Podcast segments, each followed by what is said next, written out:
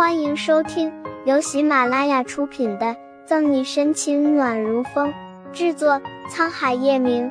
欢迎订阅收听。第四十六章，宋副局也没来。沈队，你终于来了！快要迟到的顾青不经意扫到远处感慨万千的沈西，惊喜交加。沈西挑眉：“怎么样？”我不在的这个星期，你们三个都没有给我找麻烦吧？怎么可能？沈队，你不在的这个星期，我们破了一个银行抢劫案，还获得了杨局的夸赞。顾青骄傲的抬着头，像个邀功请赏的孩子。不错，都不是一年前毛毛躁躁的小屁孩了。沈西一副无家有儿初长成、欣慰的样子，回想起他刚开始带着三个实习生的经历。沈西就一肚子苦水。不过沈队，前两天上面是不是交给你们一个重大的任务？顾青神神秘秘的凑近沈西。我们重大任务？沈西眨巴着眼，表示自己不懂顾青的意思。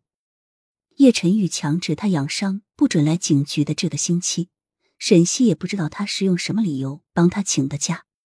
行了，沈队，我和小魏出民已经推测过了，你和宋副局没来的这个星期，很可能就是去执行上面交给你们的任务。顾青一脸的了然。你说宋副局这个星期也没来？沈西皱眉，难道是他不在的这个星期，杨局把什么任务交给宋大仙了？也不可能啊！按以往的惯例，如果宋大仙去执行什么秘密任务，事先都会和他说一声，当然不是事无巨细的告诉他要去做什么，只是说他要离开一段时间，若自己没事可以去宋公馆玩玩。所以说，宋大仙是有事才没有来上班的。小溪，沈西还在想宋义有什么事，便听见有人喊。沈西小跑过去，西西，你怎么来了？我今天早上听阿姨说，伯母在浴室摔倒，撞到了头部，现在都还在医院里。我想去看看，便过来问问你要不要一起。苏倩叹气，美眸里都是浓浓的担心。还等什么？快走啊！听苏倩这么一说，沈西的脸色也沉了下来。宋大仙一个星期都没有来上班，可想宋妈妈摔得有多严重。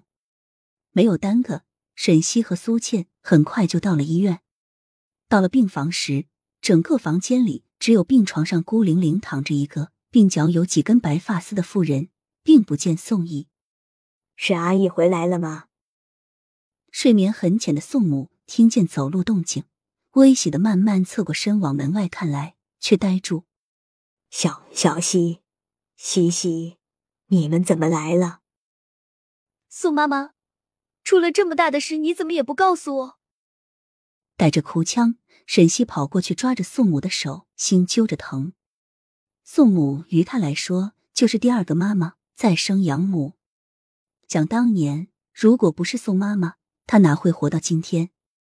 艰难的抬手给沈西擦去他脸上的泪水，宋母打趣道：“这么大的人还哭鼻子，你说我敢让阿姨告诉你吗？”好了，小溪，伯母也是怕我们担心才没有说的。苏倩轻拍着沈西的肩膀，安慰他：“你们怎么来了？”取交医药费的宋毅也回来了，诧异的看着沈西和苏倩。阿义，苏倩率先接过他手里提着的东西。你还好意思说？沈西瞪着他：“你为什么不把宋妈妈的事告诉我们？”